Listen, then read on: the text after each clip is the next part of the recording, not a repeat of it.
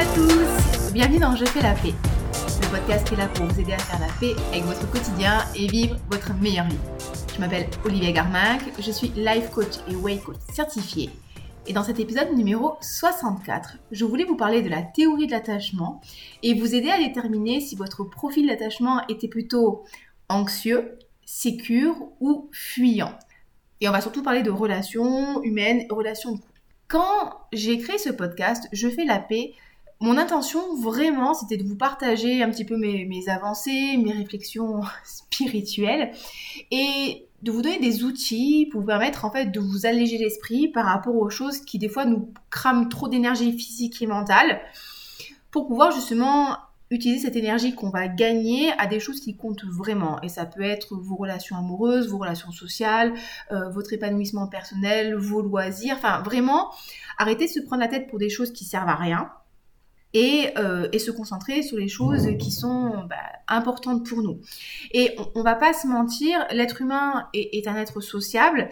C'est quand même très important pour nous, quoi qu'on en dise, euh, d'avoir des relations qui sont épanouissantes et la relation de couple, c'est quand même quelque chose que tout le monde aspire à avoir, avoir une relation qui est saine, une relation qui est sécurisante, une relation dans laquelle on se sent aimé et on peut aimer.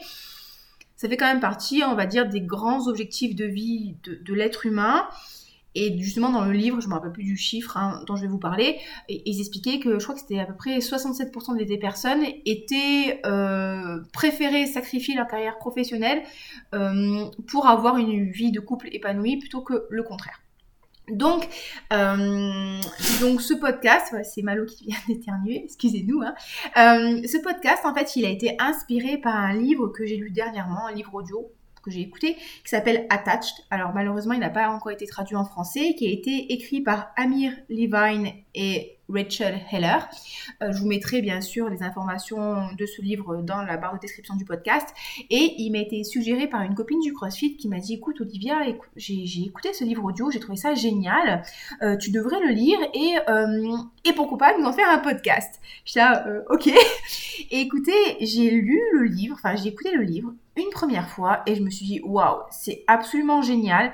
Ça m'a permis vraiment de de comprendre en fait certains fonctionnements que j'avais pu avoir par le passé, euh, les fonctionnements aussi, les comportements de mon ex-copain, pourquoi la relation fonctionnait pas forcément bien.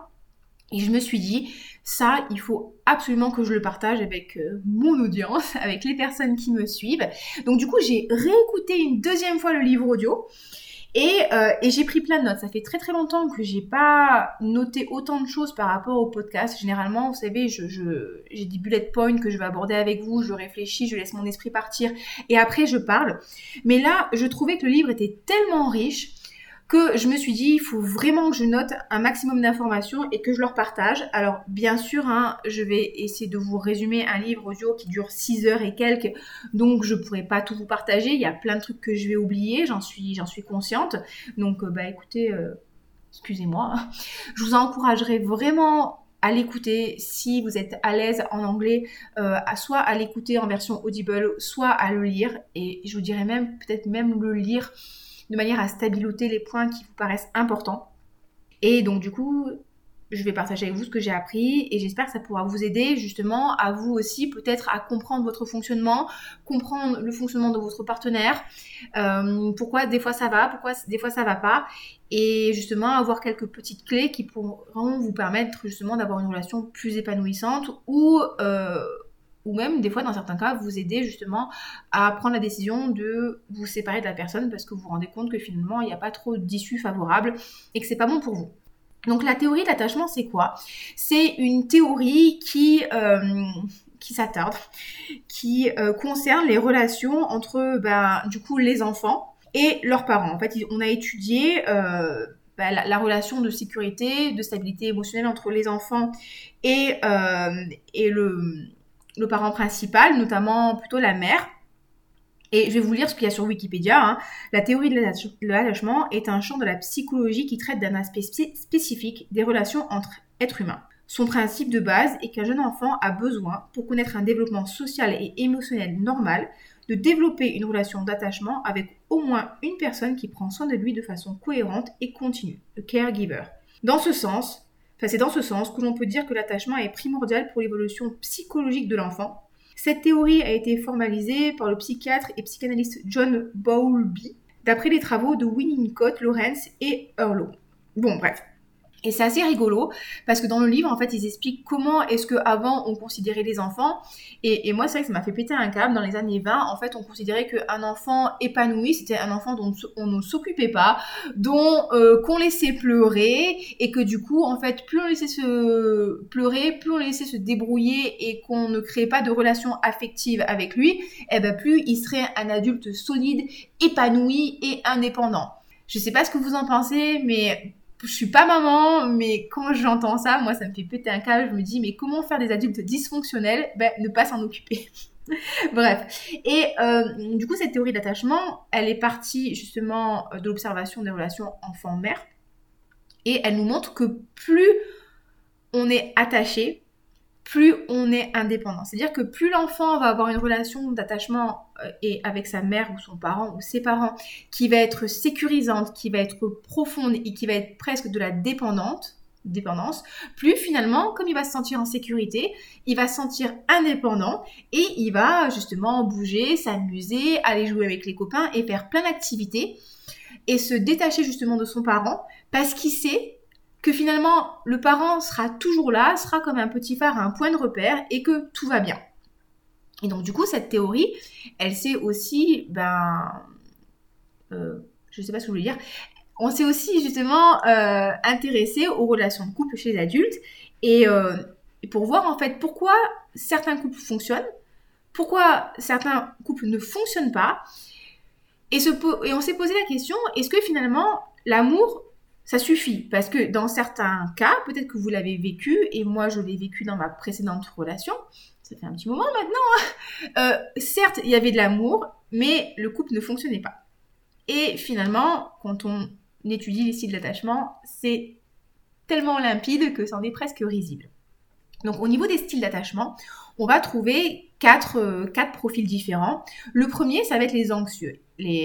Anxious, qui correspondent à peu près à 20% de la population. Ce sont des personnes pour qui les relations de couple sont très très importantes, qui vont vraiment aspirer à être en couple, qui ont besoin d'être en couple et dont la relation prend énormément d'espace mental. Donc ils vont beaucoup penser à la relation. C'est des personnes qui ont un très grand besoin de proximité, qui ont un grand besoin d'intimité, de contact et qui ont énormément peur du rejet c'est des personnes qui vont avoir tendance à voir le pire dans une relation. Typiquement, par exemple, s'ils envoient un message au conjoint ou à la conjointe et que la personne ne répond pas, ils vont se dire tout de suite « Oh là là, il y a un problème. Oh là là, il est avec un autre. Ou il ne veut pas me répondre. » Enfin, c'est des personnes qui vont avoir tendance souvent à, à envisager le pire qui ont tendance à idéaliser leur partenaire, à un petit peu se sous-estimer et qui ont vraiment besoin d'être réassurées. Être rassurées sur la valeur qu'elles ont, sur l'amour qu'on leur porte. En contrepartie, c'est des personnes qui sont extrêmement dévouées, qui vont vraiment faire tout et mettre tout en œuvre pour le bien-être de leur conjoint, qui vont ou de leur conjointe encore une fois. Hein. Euh, au, niveau des ratios que je vous donne, il n'y a pas de différence entre hommes et femmes. Hein. C'est il n'y a pas plus de femmes qui sont anxieuses que d'hommes, c'est pareil. Hein. Euh, c'est des partenaires qui vont vraiment faire très attention à prendre soin de l'autre, à être aux petits soins, à donner beaucoup d'amour, à être vraiment très très dévouées.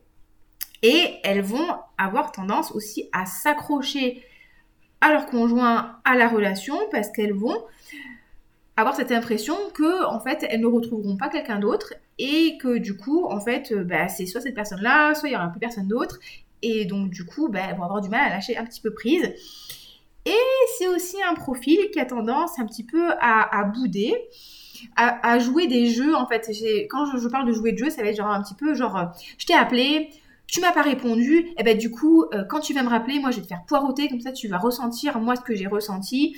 Ou des fois qu'ils vont dire, euh, même si c'est pas vrai, non mais je suis pas disponible, mais en fait euh, oui je suis disponible parce qu'en fait elles vont espérer que en vous disant qu'elles sont pas disponibles, vous allez leur courir après. Donc c'est un profil qui a tendance un petit peu à faire ça. Parce que leur but premier, encore une fois, c'est d'attirer l'attention et de se faire sentir aimé.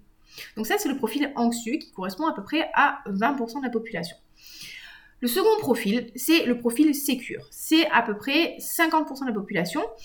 Soit ça, c'est vraiment le profil qui se sent en sécurité dans les relations, qui se sent à l'aise avec l'intimité, qui cherche le contact, qui, qui se sent en confiance avec l'autre, qui a confiance en l'autre, donc qui va justement euh, ne pas avoir peur de la tromperie, qui va vraiment avoir une confiance inébranlable en l'autre, qui va vraiment communiquer sur ses besoins, sur ses sentiments, sur ce qu'elle attend, en fait, sur ses attentes. C'est quelqu'un qui va être disponible émotionnellement, physiquement, et qui va traiter l'autre, en anglais, ils nous disent dans le, dans le bouquin comme une royalty, qui va vraiment prendre soin de l'autre et dont le bien-être de l'autre est au centre de ses préoccupations. C'est des personnes qui ont qui n'ont absolument pas peur de l'engagement, qui ont envie de s'engager. Et on va dire c'est des profils de relations qui peuvent paraître un petit peu ennuyeux parce qu'il n'y a pas de drama. Et par exemple, ça, c'est le profil amoureux que je partage avec mon copain. Nous, ça fait 9 ans et quelques qu'on est ensemble. Il n'y a jamais eu de drama. On se prend pas la tête. On s'aime. On se fait confiance. C'est facile. Des fois, bien sûr, qu'on se râle dessus. Mais il n'y a pas de genre, enfin, il n'y a pas, d'insultes, il n'y a pas de, de, genre, oui, si c'est comme ça, je m'en vais. Enfin, non, ça, ça, ça, on le fait pas. Mais ça n'a pas toujours été le cas pour moi. Euh, donc, du coup, ça, c'est les sécures. Les sécures, voilà, ils sont sécurisants, ils vont vraiment rassurer l'autre, ils vont vraiment prendre soin de l'autre, ils se sentent bien, ils communiquent bien. La bonne nouvelle, c'est que c'est 50% de la population.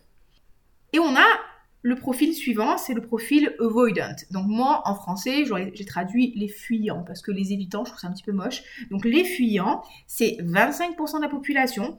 Et ça, c'est des personnes qui ont un énorme besoin d'indépendance, qui ont vraiment besoin de se sentir libres, qui ont besoin de se sentir autosuffisants, qui valorisent énormément la liberté, l'indépendance qui ont besoin de relations, qui, ont envie d'être en couple, mais dès que la relation va devenir un peu plus sérieuse, un peu plus intime, un peu plus profonde, euh, que le rapprochement va se faire, inconsciemment, elles vont avoir tendance à repousser la personne, à fuir la relation, à fuir un petit peu l'engagement c'est des personnes qui ont du mal avec l'intimité, qui, vont mettre de la distance, qui vont avoir du mal justement avec les discussions, euh, qui vont qui vont tendance à avoir à fuir les conflits quand il y a quelque chose euh, qui va pas dans le couple. C'est des personnes qui vont qui vont exploser et qui vont quitter la pièce, qui vont pas chercher à discuter. Euh, c'est des personnes aussi qui ont tendance à se focaliser un petit peu sur les points négatifs, les petits les petits, j'ai envie de dire je sais pas si le terme tard est adapté. Moi, quand je dis tard, c'est pas, pas méchant, mais c'est vrai que c'est un peu, un peu péjoratif comme terme. Mais gens qui vont se, voilà, qui vont se focaliser sur les petites imperfections de leur partenaire et voir vraiment que ça. Qui vont aussi avoir tendance à idéaliser leur ex-conjoint ou leur ex-conjointe. Elle était plus intelligente, elle était plus ci, elle était plus ça en oubliant totalement que la relation n'a pas marché, donc finalement la personne n'était pas si bien que ça.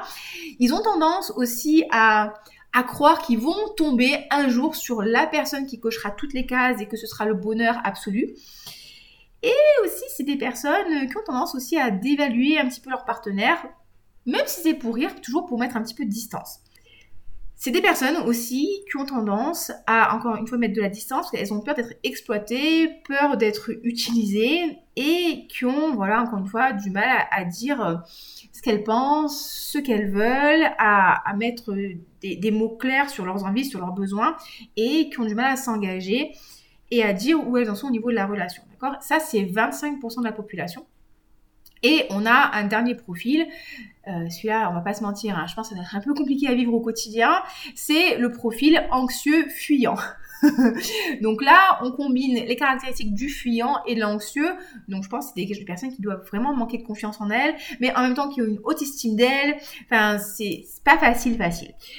Le truc que je veux vous dire, c'est que, alors, je pense, je pense, hein, je devrais pas vous dire ça, mais c'est ma manière de voir les choses, qu'effectivement, il y, a des profils qui sont plus faciles à vivre que d'autres. On va pas se mentir, c'est quand même plus facile à vivre un quotidien insécure que un fuyant. Mais en fait, le truc, c'est qu'on est comme on est, en fait. Et, euh, et je pense que c'est très important de reconnaître, en fait, parmi, enfin, des profils parmi lesquels euh, on appartient. C'est pas français ce que je vous ai dit, mais vous avez compris ce que je voulais dire. Et de manière à pouvoir, en fait, prendre soin de soi, prendre soin de ses besoins, les formaliser et aussi du coup pouvoir mieux prendre soin de l'autre et, euh, lui expliquer son fonctionnement. C'est très important, par exemple, si vous avez quelqu'un de fuyant, quelqu'un qui a besoin, qui a un très très grand besoin de liberté, ben, de l'expliquer à votre conjoint ou votre conjointe parce que, admettons, vous êtes avec quelqu'un qui est sécure, la personne, elle va, va pas se prendre la tête, elle va vous laisser de l'espace et tout va bien se passer. Mais si vous êtes avec un fuyant, enfin avec un anxieux, et c'est pas forcément le type de relation optimale, la personne, quand vous allez prendre de la distance par rapport à elle, elle va vraiment croire que c'est elle qui a un problème. Donc elle va vraiment se remettre en question, elle va vraiment se sentir très très mal, elle va vous harceler pour avoir plus de contact, plus de contact, plus de contact. Et en fait, vous, ce que ça va faire, c'est que ça va vous repousser encore un peu plus loin. Mais si vous arrivez à déjà à comprendre votre fonctionnement, que vous avez ce besoin d'espace, vous avez ce besoin d'indépendance, et qu'après vous arrivez à formuler à l'autre, non, je t'aime, tu es importante, important pour moi, mais j'ai besoin d'avoir du temps seul, j'ai besoin d'avoir du temps euh, libre, j'ai besoin d'avoir de l'espace mental, et ça n'a rien à voir vis-à-vis de toi. Ben, finalement, la relation, elle sera beaucoup plus sereine, aussi bien pour vous que pour l'autre. Donc, c'est hyper important de comprendre ben, qu'on est comme on est, que c'est pas bien, c'est pas mal, c'est juste comme ça, et de reconnaître qu'on a des besoins particuliers et qu'on est tous différents. Théoriquement, on a un profil d'attachement, mais certaines relations peuvent venir en fait changer un peu ce profil-là. C'est-à-dire que, comme je vous disais, moi de base, je suis, je sécure. Euh, je dis ce que j'ai sur le cœur. Euh, voilà, si vous me connaissez, vous savez que des fois, je mets pas trop trop de filtres. Euh, je suis très en confiance avec mon copain. Euh, j'ai, enfin voilà, je me sens très très bien dans ma relation. On est très heureux. Je suis très en, langage de l'amour, je suis très tactile, donc je vais adorer l'intimité, je vais adorer les câlins, je vais adorer faire l'amour avec mon copain. C'est très important pour moi cette proximité là. Donc, comme je me sens bien, je vais pas tendance à, je vais pas lui envoyer 50 messages par jour. Et quand j'ai pas de nouvelles de la journée, je vais pas me dire, oh là là, euh, qu'est-ce qu'il fait? Est-ce qu'il est avec une brune parce qu'il a déjà la blonde? Euh, Non, je vais me dire, bah, en fait, il travaille, tout va bien, et il m'enverra un message quand il pourra. Quand il pourra. Mais j'ai eu une relation euh, quand j'étais plus jeune où la personne était fuyante et donc du coup elle m'apportait pas cette stabilité émotionnelle, elle avait tendance à me dénigrer, elle, elle m'envoyait très peu de messages, finalement elle me disait très peu qu'elle m'aimait, elle me montrait pas qu'elle m'aimait, oui, enfin elle avait plein de comportements de fuyant et au bout d'un moment, en fait, ça a commencé à créer énormément d'insécurité chez moi. Et je me suis retrouvée à avoir des comportements de personnes anxieuses parce que, bah oui, je me disais, mais est-ce qu'il me trompe De toute façon, c'était le cas. euh, j'ai envoyé des messages. J'avais vraiment besoin de tout le temps réassurer, en fait, parce que j'avais pas cette stabilité émotionnelle dont j'avais besoin. Et des fois, j'avais des comportements, bah, je me disais, mais what the fuck, quoi? Pourquoi est-ce que je réagis comme ça? Mais ça, c'est parce que en fait, j'avais ma stratégie d'activation, euh, d'activation euh, qui se mettait en marche. Et je vais vous en parler. Donc, ce que je voulais vous dire aussi, c'est très très important de comprendre aussi, c'est que dans une relation qui est sécure, dans une relation où vous vous sentez bien, en fait, vous avez des effets positifs sur votre santé. Vous avez la tension artérielle qui va diminuer, vous allez avoir une augmentation de la confiance en vous, une augmentation de la confiance dans les personnes qui vous entourent, vous allez vous sentir plus calme, ça va vous donner du courage. Vous avez vraiment cette sensation, encore une fois, de, filet de satiété où vous vous dites, ok, je peux me lancer, je peux y aller, je peux être moi-même parce que je sais que derrière, la personne est à côté de moi et va me soutenir. Et ça, par exemple, je le vois par exemple sur les compétitions sportives en fait. Euh, des fois, mon copain, il, vient pas toute la journée, parce qu'on va pas se mentir, hein, 8h euh, du matin jusqu'à 21h le soir, franchement, c'est long et c'est chiant. Donc, j'attends pas forcément de lui qu'il soit là toute la journée, mais simplement le fait de le voir dans les gradins, qu'il me fasse un petit bisou, en fait, et je me dis, oh, le chaton, il est là, je suis super contente, ça me fait un boost d'énergie. Et du coup, en fait, je me sens soutenue, je me sens aimée et euh, ça va m'aider justement à, me dépasser et aussi bien au niveau du travail, le fait de savoir que mon conjoint est là et qu'il est fier de ce que je fais, ben, ça m'aide vraiment à me dépasser. Donc c'est hyper important d'avoir justement un conjoint ou une conjointe qui va vous sécuriser parce que avec cette relation stable et de confiance, vous allez vraiment pouvoir ben, vous sentir bien, vous donner le meilleur de vous-même et vous concentrer sur d'autres choses plutôt que la relation. Et c'est ce que je vous disais au début, en fait, ce qui est marrant, c'est que plus on est dépendant de l'autre, plus on a un attachement qui est fort à l'autre, plus finalement on devient indépendant. Et là, on peut vraiment se réaliser, et là, on peut avancer, et là, on peut s'exprimer et donner le meilleur de soi. Donc, c'est trop, trop cool. Et un autre truc que je voulais vous dire avant de justement parler de stratégie d'activation, c'est que en fait, quand vous avez des comportements, en anglais, ils utilisent le terme needy, où vous êtes vraiment dans la demande de l'autre, dans la demande de câlin, dans le demande d'attention, dans le demande de, hum, de contact physique, de message, d'amour, en fait, ça, ça signale un besoin qui est pas rempli en fait. Ça, signale un besoin émotionnel qui n'est pas rempli. Donc non, vous n'avez pas un problème. Non, vous n'êtes pas faible émotionnellement. Non, vous n'êtes pas faible psychologiquement. Non, vous n'êtes pas genre needy et euh, désœuvré et, euh, et, bidon ou je, que je sais encore. C'est juste que vous avez un besoin d'attention qui n'est pas rempli et du coup vous allez avoir des comportements qui vont être un petit peu justement peut-être des fois un peu too much simplement parce que vos besoins de base ils sont pas remplis. Et ça c'est vraiment important de le comprendre aussi de s'observer de se dire ok là de quoi j'ai besoin pour me sentir bien? Qu'est-ce qui me ferait du bien? Qu'est-ce que je veux pour moi? Et de pouvoir le, communiquer à l'autre. Donc du coup en fait euh, ces besoins en fait qui sont pas remplis bah, ça va déclencher ce qu'ils appellent en anglais euh, active strategy. Donc, je traduis en français, excusez-moi. Hein. En stratégie d'activation, ça va être les mécanismes et les stratégies qu'on va mettre en place pour permettre de recréer du lien avec l'autre, de la proximité et euh, renforcer les relations. Le problème, c'est que c'est pas toujours, toujours, euh, comment dire, le, meilleur fonctionnement qu'on puisse avoir, mais malheureusement, c'est, on va dire, c'est une sorte de mécanisme d'autodéfense où je sens que l'autre s'éloigne, je sens que je suis pas en sécurité, et donc je vais mettre ça en place pour me rapprocher de l'autre et pour, bah, pour me ressentir en nouveau en sécurité. Et donc, du coup, c'est des pensées et des actions. Et donc, du coup, notamment, vous avez toutes les pensées autour du partenaire. Vous avez pensé à beaucoup au partenaire, à qu'est-ce qu'il fait, est-ce qu'il va bien, est-ce qu'il va mal, euh, qu'est-ce qui se passe, pourquoi il me répond pas, pourquoi il me répond. Et donc, du coup, le problème, c'est que vous allez avoir du mal à penser à autre chose et ça va vous prendre énormément d'espace mental. Et pensez peut-être à la dernière dispute que vous avez eue, ou la dernière fois que votre conjoint ou votre conjointe est parti, euh, quand il vous a manqué, qu'est-ce qui s'est passé quand il n'a pas répondu à votre message, et que pour vous c'est hyper important, qu'est-ce qui s'est passé vous allez aussi avoir euh, cette tendance à voir que les bons côtés de la relation. Donc ça, c'est la stratégie d'activation, c'est souvent la stratégie des anxieux. Euh, donc du coup, voir que les bons côtés de la relation. Oui, mais cette personne est magnifique, elle est géniale, euh, c'est trop bien cette relation, donc il faut absolument que je reste avec cette personne-là. Vous allez avoir tendance aussi à mettre la personne sur un piédestal, oui, cette personne est géniale. Vous allez aussi avoir tendance à envoyer plein de messages ou être vraiment solliciter énormément l'autre justement pour recréer ce lien-là vous sous-estimez aussi, vous dire euh, ok non mais en fait euh, cette personne-là est tellement magnifique qu'elle me mérite pas et moi je suis pas assez bien. Et, euh, et en fait du coup c'est un mécanisme en fait qui, est pas super optimal mais qui, qui, va se mettre en place justement si vous êtes plutôt tendance à être anxieux et qui va s'atténuer quand on va recréer du contact en fait. Donc c'est un peu embêtant parce que c'est quelque chose qui peut prendre énormément d'espace mental qui n'est pas de l'amour en fait, qui est vraiment une stratégie de mise en place pour recréer de la proximité et qu'on a tendance à croire comme de l'amour, à percevoir comme de l'amour. Et, euh, je vous disais aussi, on a tendance aussi à croire, quand cette stratégie d'activation bah, s'active, que en fait il y a très peu de chances pour nous de retrouver l'amour et que notre partenaire il est absolument génial et incroyable et que du coup il faut absolument le garder et comme je vous disais on a tendance aussi quand on est dans cette situation là à occulter tous les points négatifs de la relation. Et ce qui se passe c'est que pour les personnes qui sont justement anxieuses ou qui ont justement ce mécanisme d'activation qui est, qui, est, qui est activé, c'est que en fait au bout d'un moment on va finir par confondre tous les bons moments, les, gestes d'attention qui sont basiques en fait, genre euh, je te mets, je sais pas moi, je te mets du sel dans ton plat, euh, je vais t'envoyer un petit message ou je vais te souhaiter bon anniversaire ou des petits trucs comme ça, toutes les petits pics de joie comme de l'amour.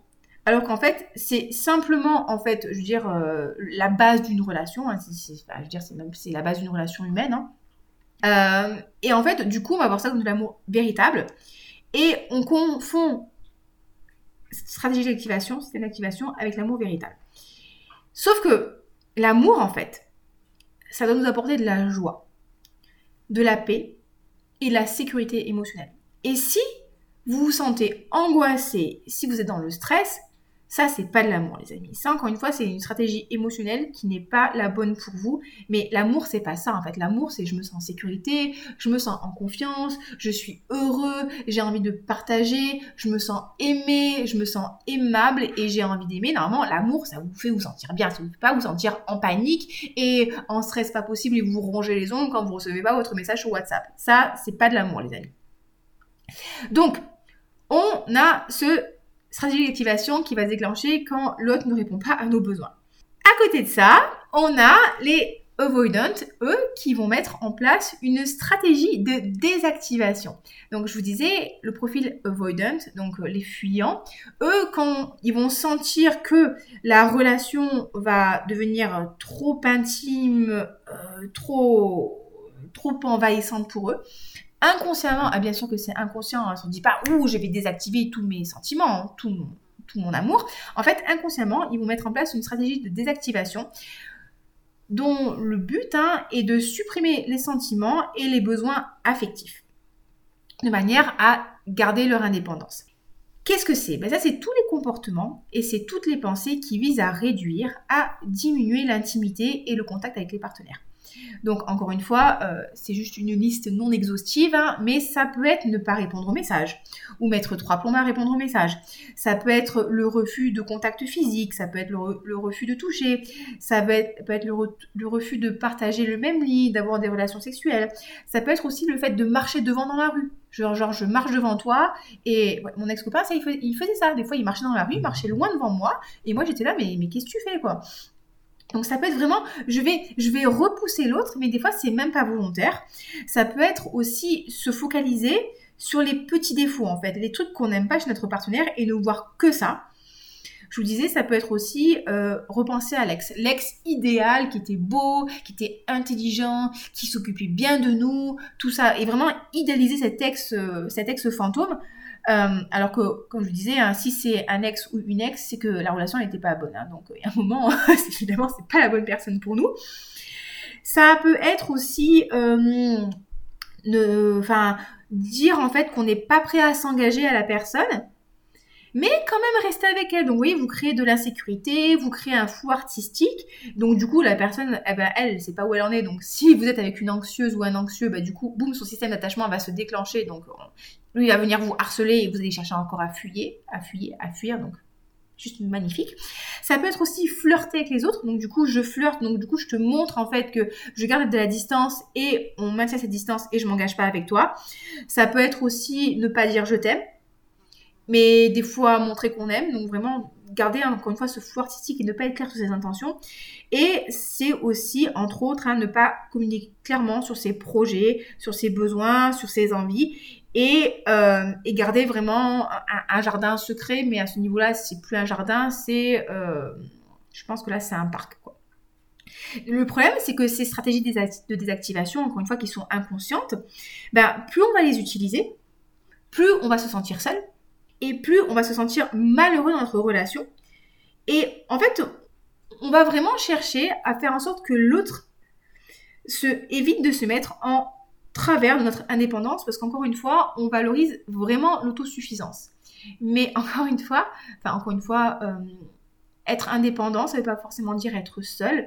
Et, euh, et l'autosuffisance, c'est pas forcément une bonne chose parce que nous sommes des êtres sociaux et on a besoin des autres en fait pour avancer, pour grandir et se sentir épanoui. Donc on a la stratégie d'activation des anxieux qui vont chercher à, recréer de la proximité. On a euh, la stratégie euh, des avoidants qui, eux, au contraire, vont chercher à désactiver leurs sentiments pour repousser la personne, encore une fois de manière inconsciente. Et après, on a un troisième type de comportement qui se, dit en anglais protest behavior. Euh, alors du coup, en français, on pourrait le traduire comme comportement de protestation. protestation. Et moi, je vous définirais comme c'est un ensemble de comportements foireux, parce que clairement c'est foireux, dont le but est d'attirer l'attention de l'autre, dans le but de renouer contact. En fait, c'est je vais attirer ton attention pour te montrer que je suis pas content et que je veux que tu t'occupes de moi. Et ça, encore une fois, c'est un mode de fonctionnement des anxieux. Sauf que vous allez voir, je vais vous en lister quelques-uns et on sait très bien que c'est des comportements qui ne marchent pas et que souvent ça donne l'effet inverse de ce qu'on voudrait en fait. Et donc, Parmi ces comportements foireux, on a les tentatives excessives de renouer contact. Typiquement, les appels multiples, les messages multiples, les emails. C'est vraiment, je vais t'envoyer des trucs, je veux que tu m'envoies des messages encore et encore et encore. Parce qu'on espère que l'autre va répondre, mais il y a un moment, euh, moi la première, hein, quand tu m'envoies 50 messages, au bout d'un moment, ça va gonfler. Euh, peut-être que c'est pas le moment, peut-être que j'ai pas le temps, et au, bout d'un moment, j'ai plus envie de répondre parce que tu me prends trop d'espace mental. Donc si en plus êtes avec quelqu'un qui a le profil fuyant, il n'y a rien de mieux pour le faire fuir. Donc il y a ça. Il y a aussi ce truc où donc du coup, après une fois que j'ai envoyé 53 millions de messages et que la personne revient vers moi, eh ben du coup je vais l'ignorer, je vais faire la tête, je vais bouder. Parce que je veux qu'ils comprennent en fait que moi j'étais pas très bien et que du coup maintenant qu'ils boudent, en fait je veux qu'ils comprennent ce que j'ai vécu. Sauf que le boudage c'est comportement typiquement féminin. Et mesdames, je vous le dis, notez-le franchement, bouder ça sert à rien, ça n'a aucun intérêt, l'homme peut-être la femme euh, ne va pas comprendre votre intention derrière le boudage et vous allez juste faire en sorte que l'autre, il va se dire non mais c'est bon, elle boude, c'est rien que je lui parle, euh, elle va se calmer toute seule. Et du coup, au lieu de faire en sorte que la personne va s'intéresser à vous, elle, va partir et faire autre chose le temps que vous vous calmez. Donc, il y a ce truc-là où, en fait, l'autre s'est pas occupé de moi, et au moment où il commence à s'occuper de moi, bah, du coup, je vais l'ignorer dans le but que finalement, il s'occupe de moi. Mais ça marche pas.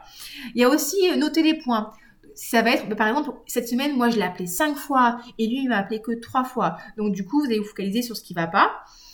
Vous allez aussi avoir en, comportement foireux, c'est regarder le combien de temps l'autre a mis à répondre. Genre, moi, quand il m'envoie des messages, je réponds tout de suite, et lui, il met 3-4 heures, et ça, c'est pas bien, et du coup, il mérite pas que je lui envoie des messages. Donc du coup, la prochaine fois, je lui enverrai pas de message, comme ça, il va attendre, alors que l'autre, en fait, il s'en fout, il travaille, il a pas le temps de regarder vos messages, ou il a plus de batterie. Donc en fait, il captera même pas que vous êtes en train de râler. Donc c'est assez rigolo à expliquer. Il y a aussi le truc de faire attention aux petites erreurs de langage. On, fait tous des bourdes, hein. des fois on dit des trucs en fait sans réfléchir et tout, et ça va être mal interprété ou se faire une montagne d'un truc qui a été dit alors que l'intention derrière était absolument pas négative, absolument pas critiquée, donc il y a ça. Il y a euh, aussi dans le cas des disputes ou dans le cas d'une situation qui ne nous convient pas, c'est menacer de partir, mais en fait ne pas vouloir vraiment partir dans le but que l'autre nous court après, il nous dise non non mais je t'aime, tu es l'homme ou la femme de ma vie, je vais pas me passer de toi et euh, et espérer justement qu'il nous court après et qu'il nous donne l'attention qu'on veut. Mais par une fois, encore une fois, euh, dans ce cas-là, généralement la personne va se dire non mais vas-y, c'est quoi, tu m'as gonflé, vas-y pars. Donc ça ne marche pas de faire ça. Et il y a aussi toutes ces petites manipulations où, en fait, euh, ben, du coup, on propose à la personne plein d'activités pendant un petit moment. La personne, elle vous dit, non, mais là, je peux pas, je suis occupée pour X ou Y raison. Et quand la personne va revenir vers vous et va vous proposer là des activités, ben là vous allez lui dire ah non mais finalement euh, moi je suis super occupée, tu comprends, moi aussi j'ai une vie et euh, ben, du coup non moi je suis occupée et on fera rien et t'avais qu'à en profiter avant avec ce truc-là. Et c'est le même principe que ne pas répondre aux appels en se disant, bah non, mais du coup, moi je peux pas répondre à tes appels, tu comprends, euh, moi j'ai eu plein de travail aujourd'hui, alors qu'en fait, euh, on a passé la journée à faire du Netflix, mais on s'est dit, ah ouais, t'as pas répondu à mes appels, et eh ben moi non plus, je réponds pas à tes appels. Vous voyez, ce, jeu en fait qui sert à rien. Et il y a aussi, parmi euh, le protest behavior, le comportement foireux pour, montrer à l'autre qu'on n'est pas content et aussi en fait rendre un petit peu l'autre jaloux pour lui montrer que finalement euh, on est quand même l'objet du désir et qu'il ferait quand même bien de faire attention à nous. Euh, donc comme vous l'avez vu, euh, raconter comme ça c'est pas fameux et j'ai fait exprès de grossir le trait pour vous montrer que en fait dans l'absolu c'est un peu des comportements enfin je vais pas dire que c'est ridicule parce qu'on les fait bien sûr de manière pas forcément intentionnelle mais c'est pas des comportements qui vont vous aider parce que la personne en fait elle va pas comprendre ce que vous lui dites elle va pas comprendre votre message vous n'allez pas pouvoir communiquer clairement sur vos besoins sur ce qui est important et euh, et donc du coup vous n'allez pas être à même d'établir une communication qui est efficace et avoir vos besoins émotionnels et physiques et euh, je sais pas moi, de relations qui vont être remplies parce que clairement les informations que vous donnez elles sont pas bonnes. Donc ça va être intéressant de mettre de la conscience en fait sur vos comportements, que ce soit la stratégie d'activation, le comportement de protestation ou le comportement d'évitement pour se dire ok, ah, ok, je fonctionne comme ça. Eh, c'est vrai que c'est pas super utile. Maintenant, en fait, de quoi j'ai vraiment besoin? Qu'est-ce que je veux dire à l'autre? Et comment est-ce que je peux euh, communiquer de manière effective? J'ai envie de dire non violente et pertinente.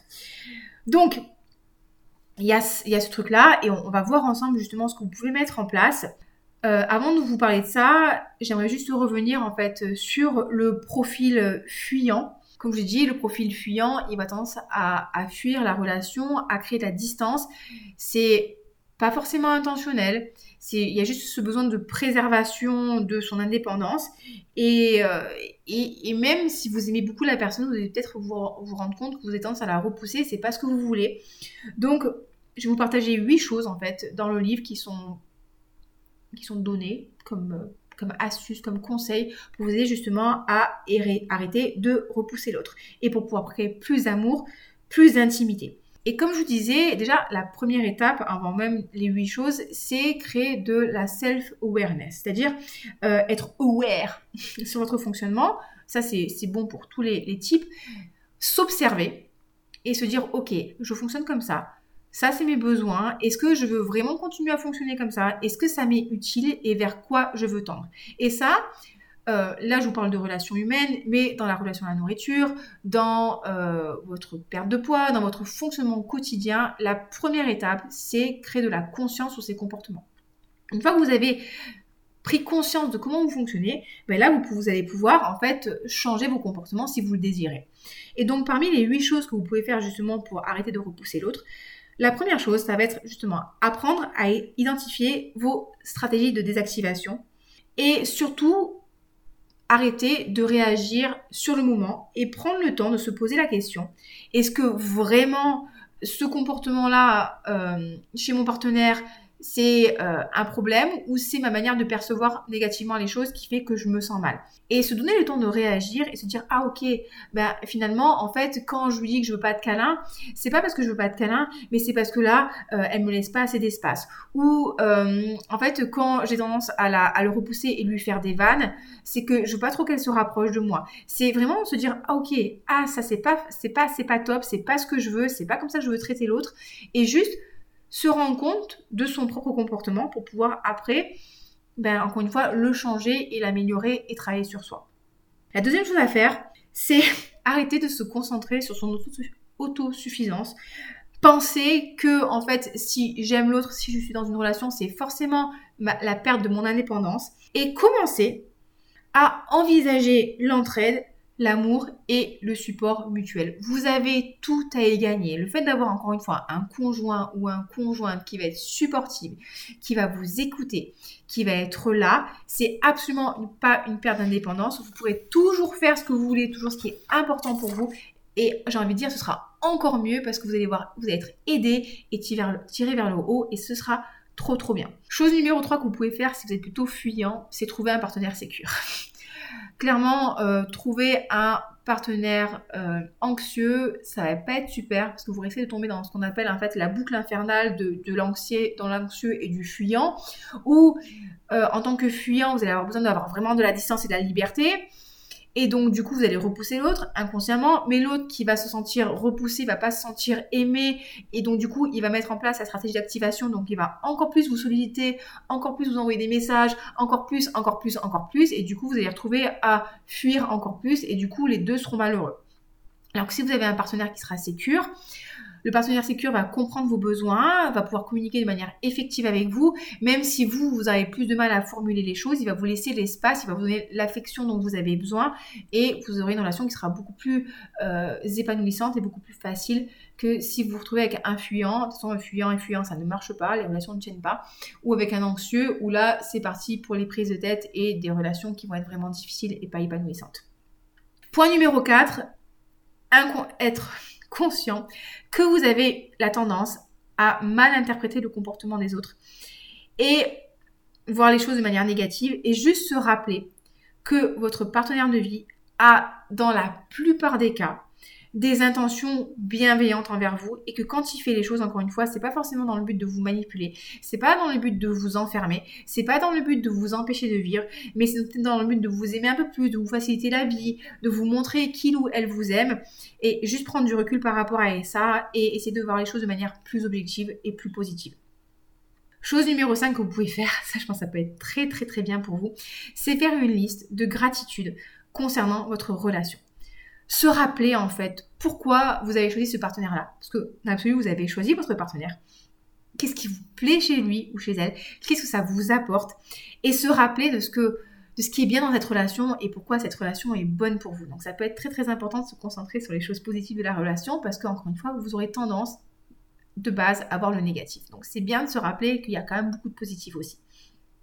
Chose numéro 6 que vous devez faire, c'est vous libérer de du fantôme de votre ex parfait ou parfaite. Encore une fois, le, fuyant a tendance à, se dire oui, mon ex était ci, mon ex était ça, mais c'est votre ex. si, c'était la personne qui était faite pour vous, ce serait pas votre ex, serait, ce serait fait de manière facile, viable et vous seriez encore ensemble. Et donc, vous libérez de ce fantôme, là, faites un petit exorcisme, on oublie cet ex qui n'est pas parfait, qui n'est pas, qui n'est pas pour vous, qui n'est pas peut-être forcément super belle ou super beau, ou super intelligent, qui peut-être vous dénigrer, peut-être que vous vous trompez. Oubliez en fait cette personne-là. C'est fini, c'est terminé. Concentrez-vous sur la personne avec laquelle vous êtes maintenant.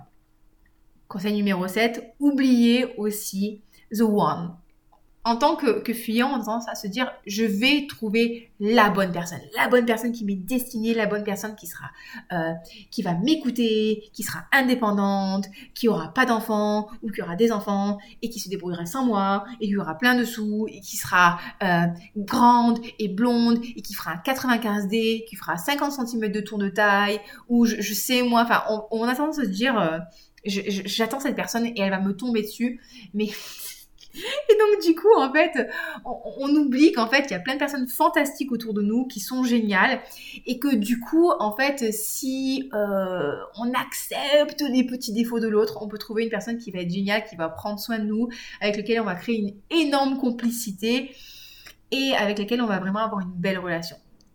Et l'exemple que je donne toujours en rigolant, c'est que moi, de base, mon idéal masculin, c'est Henri Cavill. Je sais pas si vous voyez qui c'est Henri Cavill. Ah, Henri Cavill. Henri Cavill, franchement, il est trop, beau. Il est trop beau. Euh, c'est euh, l'acteur qui joue dans Les Tudors, le duc de Suffolk. Il joue euh, Superman et il joue aussi Geralt de Rive dans Le Sorceleur. J'adore Henri Cavill. Et je me suis toujours dit, quand j'étais plus jeune, mon mari, il sera grand, il aura plein de muscles, il aura les yeux bleus, il sera clair de peau, pas trop poilu, parce qu'il faut pas déconner non plus, et il sera bien musculeux. Voilà, ça c'était vraiment mon critère, mon critère d'homme. Et, mon partenaire, donc mon, homme, hein, mon presque mari, il fait 1m72, il fait 63 kg, il est très mat de peau, il a les yeux verts, il est, je ne pourrais pas le dire, mais il est quand même bien poilu. Il n'est pas très très musclé, hein, en fait, je fais quasiment, je fais quoi, je fais 8 kg de plus que lui. Et au final, en fait, je suis très heureuse dans ma relation et j'ai trouvé un partenaire qui est génial, qui m'écoute, avec lequel je peux communiquer et on rigole beaucoup et il y a une vraie complicité. Et cette relation, elle est géniale en fait. Et non, j'ai pas cassé toutes j'ai pas euh, coché toutes les cases, mais au final, on s'en fout. C'est pas ça qui compte, en fait. C'est toute cette connivence qu'on a ensemble, cette relation et le fait qu'on se marre tout le temps et qu'on ait un humour débile tous les deux et que je me suis quand même assez particulière comme personne et que je me dis, franchement, j'ai de la chance de l'avoir trouvé, quoi. Donc, arrêtez d'espérer trouver la bonne personne, la personne ultime, parce que les licornes, ça n'existe pas, bien malheureusement. Et la dernière chose que vous pouvez mettre en place, c'est utiliser ce qu'on appelle une stratégie de distraction. Euh, c'est-à-dire faire d'autres activités dans le but de créer de la connivence, mais pas forcément rester collé à l'autre. C'est-à-dire, par exemple, si vous voulez tester un rapprochement, vous pouvez faire de la randonnée, vous pouvez faire du sport. Donc, du coup, vous allez être proche de l'autre, créer de l'intimité, mais il y aura une activité au milieu qui va quand même vous laisser un petit peu d'espace. Donc ça, ça peut être quelque chose de bon pour vous, justement pour vous aider justement à créer du lien, mais tout en préservant un petit peu votre indépendance. Donc ça, ça peut être bien. Donc ça, c'était les 8 conseils qui vous permettent d'arrêter de repousser l'autre. Et je terminerai en fait ce, podcast, qui est quand même bien long, les amis. Je pense que ça fait longtemps que je ne vous ai pas écrit raconter plein de choses là. J'espère que ça vous plaît. Hein. Euh, pour terminer, en fait, on va parler de communication euh, effective. Alors, vous savez, c'est toujours pas facile de traduire les termes en anglais. Euh, une communication efficace. Le but de la communication efficace dans un couple, c'est vraiment de pouvoir dire de manière claire, précise, straight to the point, ce dont vous avez besoin, ce que vous ressentez et ce, que, ce dont vous avez besoin. Et le truc que je voulais encore vous dire une fois, c'est que quels que soient vos besoins, ils sont légitimes. C'est-à-dire que euh, vous avez besoin de contact physique, c'est comme ça, vous en avez besoin. Vous avez besoin de vous sentir aimé, c'est comme ça, c'est vous. Vous avez besoin de votre indépendance, ben c'est comme ça. Vous avez besoin de pouvoir parler, de vous sentir soutenu. Vous êtes comme ça et c'est pas un problème, c'est pas une tare. Oh, c'est vrai qu'on est dans une relation où on valorise vraiment l'indépendance et on doit être fort et on doit être ci, on doit être ça. Mais il y a un moment, quand on cache en fait ses réels besoins, quand on s'accepte pas comme on est, on peut pas être heureux parce qu'il y a toujours quelque chose qui va pas. Donc le but de la communication, on va dire efficace, ça va être d'être vraiment vous-même et de communiquer à l'autre ce dont vous avez besoin de manière à pouvoir ben, combler vos besoins et en même temps, j'ai envie de dire, pouvoir aussi combler les besoins de l'autre. Donc pour ça, on a cinq conseils que je vais donc vous partager. Et le premier, conseil, ça va être de vraiment dire ce que vous avez sur le cœur. Soyez honnête. Soyez honnête sur les sentiments que vous avez, sur les émotions que vous ressentez. Soyez courageux émotionnellement. Dites à l'autre ce que vous ressentez. Hyper important et arrêtez de ruminer, arrêtez de garder les choses en vous parce que c'est impossible de bien vous sentir si vous communiquez pas à l'autre ce que vous ressentez et l'autre il peut pas deviner. Hein. Les gens ne sont pas devins. Si vous dites pas à l'autre que vous êtes énervé, que vous êtes frustré, que vous êtes déçu, que vous avez besoin de lui ou d'elle, il peut pas deviner. Deuxième chose, focalisez-vous sur vos besoins. Exprimez encore une fois vos besoins. Exprimez-le avec des, des termes du type j'ai besoin de ça. Je ressens ça. Je veux ça. Focalisez-vous sur ce que vous voulez avoir, sur ce que vous voulez accomplir et pas forcément sur ce que l'autre fait ou ne fait pas. C'est pas, ne dites pas à l'autre, tu ne me fais pas assez de câlins. Dites-lui plutôt, j'ai besoin de d'être câliné, j'ai besoin de que tu me prennes dans tes bras pour me sentir bien. Voyez la différence C'est moi mes besoins, je ressens et ce que je veux pour moi. Troisième chose, soyez spécifique. Arrêtez de supputer que l'autre, en fait, il sait ce dont vous avez besoin.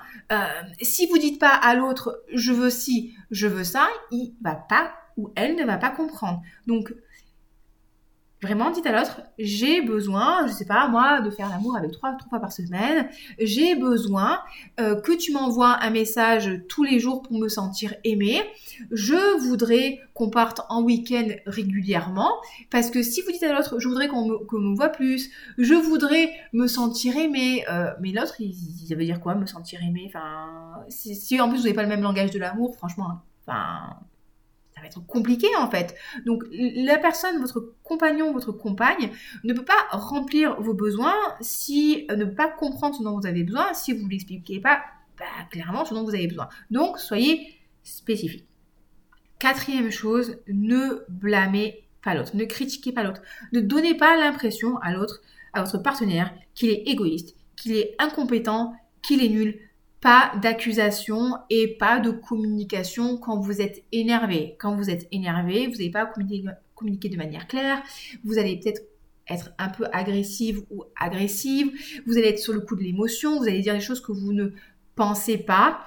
Donc, encore une fois, dites plutôt ce que vous, vous ressentez, ce qui ne vous convient pas, ce que vous voudriez, plutôt que lui dire non mais ça c'est nul ce que tu fais, euh, euh, j'aime pas quand tu, enfin tu devrais pas faire ça, ou tu devrais faire ça, et ça euh, tu ne prends pas assez, soin de moi, tu es égoïste. Là c'est clair que vous avez une chance sur une pour que l'autre se braque et ne vous écoute pas. Donc évitez de vous énerver, communiquez de manière calme et réfléchie, encore une fois, sur vos besoins.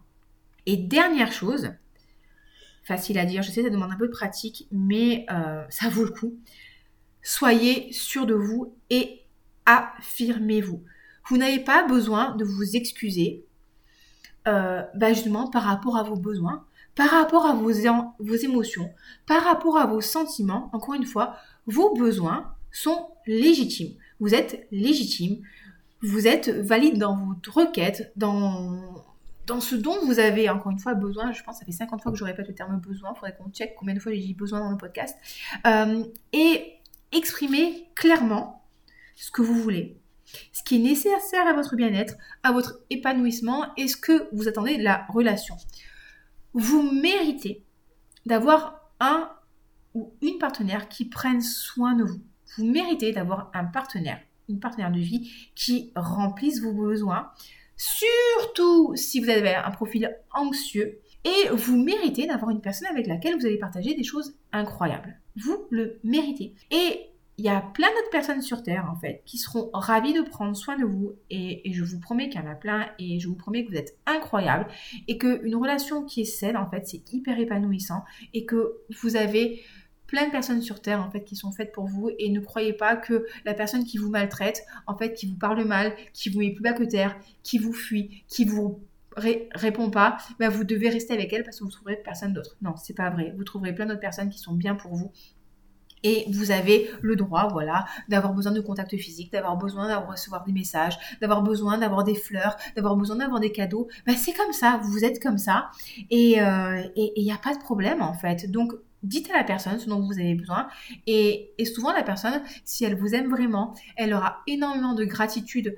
Euh, envers vous pour lui avoir dit en fait ce dont vous avez besoin parce qu'une personne qui vous aime, elle a à cœur de prendre soin de vous, elle a à cœur de combler vos besoins et elle sera très très heureuse de faire ce qu'il faut pour justement vous rendre heureuse en fait tout simplement. Moi je sais que euh, mon, chéri quand il me dit euh, ça c'est important pour moi, ça c'est important pour moi, je voudrais qu'on fasse ci, je voudrais qu'on fasse ça, ben en fait quand il me dit les choses, mais je suis trop contente, ne serait-ce que enfin au niveau de l'intimité en fait, quand votre partenaire il vous dit clairement ce qu'il aime et ce qu'il aime pas, ben, c'est quand même génial de pouvoir avoir une relation après euh, ben, où tout le monde il est content. On est content quand même hein, quand ça se passe bien.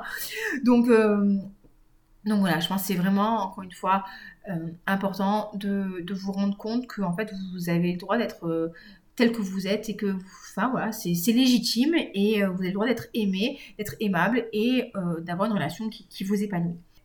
Dernier point, dernier point que je voulais aborder avec vous, c'est la gestion des conflits. Il y a cette tendance, cette croyance qui dit qu'en fait, un couple qui est épanoui, un couple qui est bien, il se dispute jamais et c'est un long fleuve tranquille et tout va bien et, euh, et blablabla et quand on s'aime on se dispute pas. Il y a rien de plus faux les amis. Et c'est non c'est dans, tous les couples on se dispute euh, avec mon copain on se prend la tête de temps en temps. Mais la vraie différence entre un couple qui est durable et un couple qui va pas être durable et qui va pas être fonctionnel c'est la manière dont le conflit est géré et sur quoi on se dispute un conflit, encore une fois, c'est pas synonyme de mauvaise relation. Et en fait, euh, c'est pas parce que vous disputez beaucoup qu'il y a un problème. Ce qui va faire que il, y a, euh, il y a un problème ou pas, c'est encore une fois, c'est comment le conflit est géré. Et dans certains cas, les conflits même peuvent vous aider à créer plus d'intimité en fait, plus de confiance en l'autre, plus d'ouverture. Donc, euh, encore une fois, améliorer la relation. Euh, je sais pas, encore une fois, on, va prendre l'exemple de l'intimité, de, la relation sexuelle.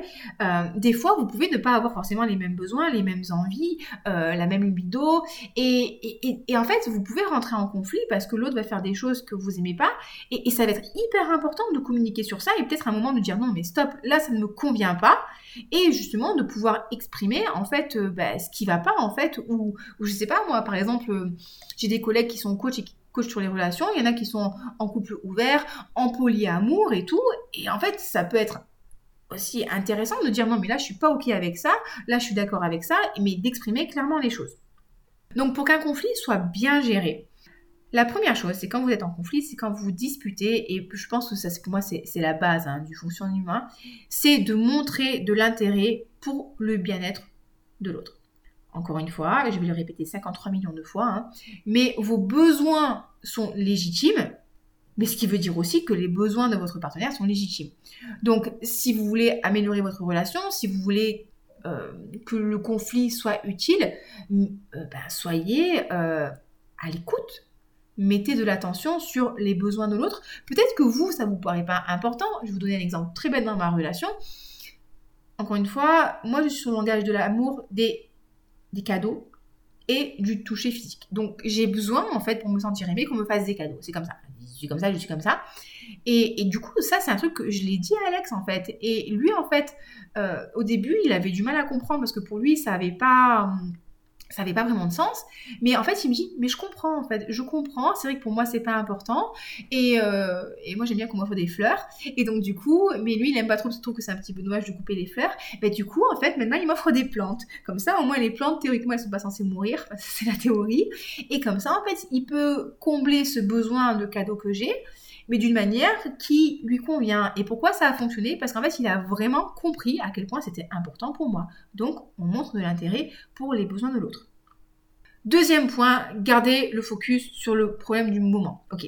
Si vous vous disputez par rapport à l'éducation des enfants, on discute sur l'éducation des enfants. On commence pas à parler euh, du rangement de la cuisine et des chaussettes sales qui traînent et de ci et de ça. Non, on reste focus sur un point et on met en place une communication efficace comme on a abordé le sujet il y a quelques instants. Troisième chose, ne pas généraliser le conflit. Arrêtez de dire c'est tout le temps comme ça avec toi, tu m'écoutes jamais, oh là là, et il y a tout le temps des problèmes. Non, il n'y a pas tout le temps des problèmes. Là, on a un point précis, on va discuter, on va se calmer, on va exprimer ce qui nous pose problème et on va résoudre le Troisième, enfin quatrième point, soyez prêt à vous engager et vous investir. C'est-à-dire écouter l'autre, montrer de l'intérêt, mais préparez-vous aussi des fois à devoir changer des choses en fait euh, euh, qui, ne satisfont pas l'autre en fait. Investissez-vous dans la relation, cherchez à rendre l'autre heureux, cherchez du coup à être vous aussi plus heureux et franchement tout le monde va y gagner. Hein. Et dernier point, encore une fois, ben, ce que je vous disais, hein, c'est communiquer de manière efficace vos émotions et vos besoins. L'autre, il ne peut pas deviner ce que vous ressentez. Il ne peut pas deviner quels sont vos besoins. Il ne peut pas deviner quelles sont vos émotions. Il ne peut pas deviner vos frustrations. En fait, je, sais qu'on a ce truc-là, on se dit non, mais ça tombe sous le sens. Mais, en fait, non, ça ne tombe pas sous le sens. En fait, euh, malheureusement, on n'a pas les mêmes éducations, on n'a pas les mêmes codes. Et, euh, et du coup, en fait, ben, des fois, on se trouve un petit peu désœuvré parce qu'on se dit, non, mais franchement, c'est la base de la base.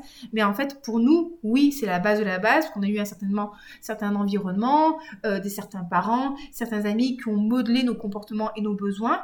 Mais euh, l'autre n'a pas forcément eu le, la même culture, en fait. Et il n'a pas, il a pas notre mode d'emploi, donc il peut pas savoir ou elle ne peut pas savoir.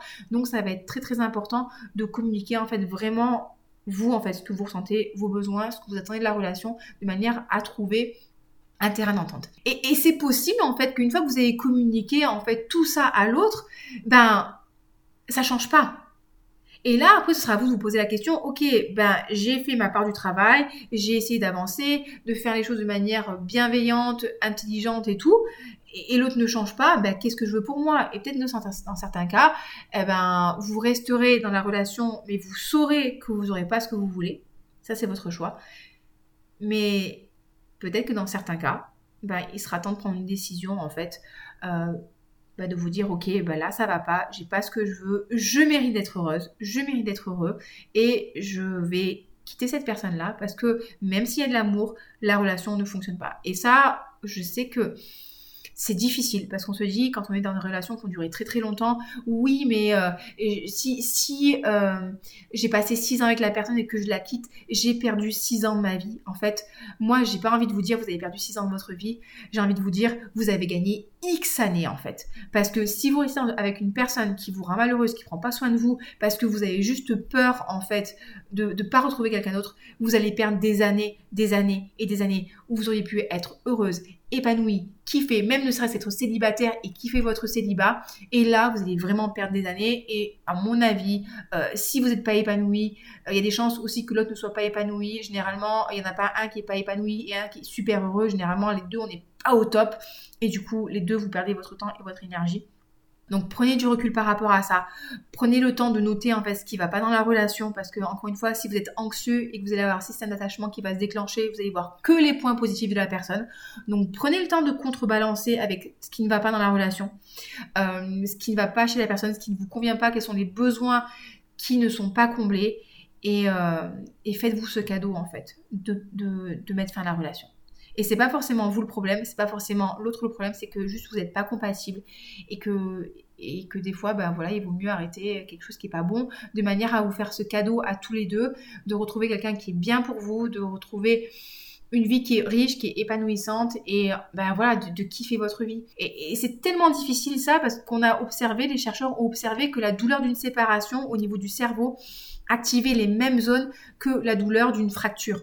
Donc c'est pour ça que c'est très très difficile en fait de se séparer de la personne.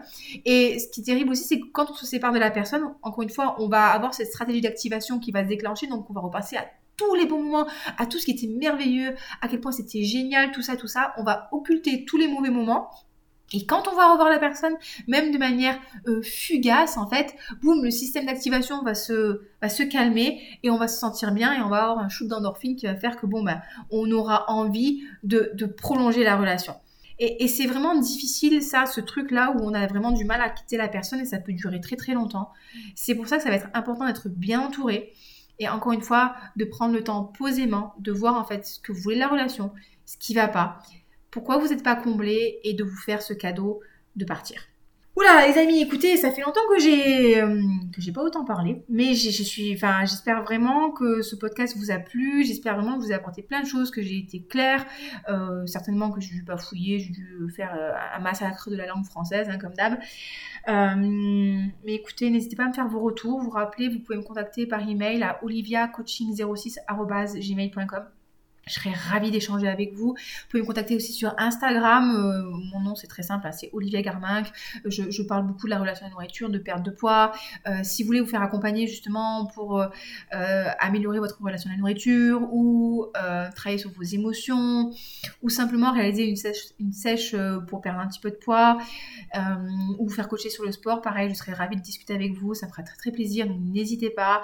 vous pouvez aussi me suivre sur YouTube avec la chaîne Olivia et parfums. Là, je vous parle de parfums, ça n'a rien à voir, mais au moins vous pouvez voir ma tête si vous ne connaissez pas.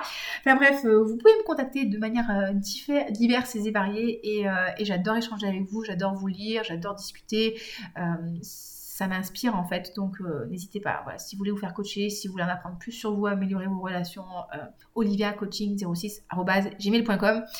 Je vais vous laisser. Passez une très très bonne semaine. Prenez soin de vous. Si le podcast vous a plu, n'hésitez pas à le noter sur Apple Podcast 5 étoiles, sur Spotify, à le partager, à crier votre amour autour de vous. Vraiment, ça m'aidera beaucoup à le, développer, à faire en sorte qu'il soit connu. Et, voilà les amis, je pense que je vais arrêter parce que j'ai quand même beaucoup de choses que j'ai dit. Je vous embrasse très fort et je vous dis à très bientôt. Bye bye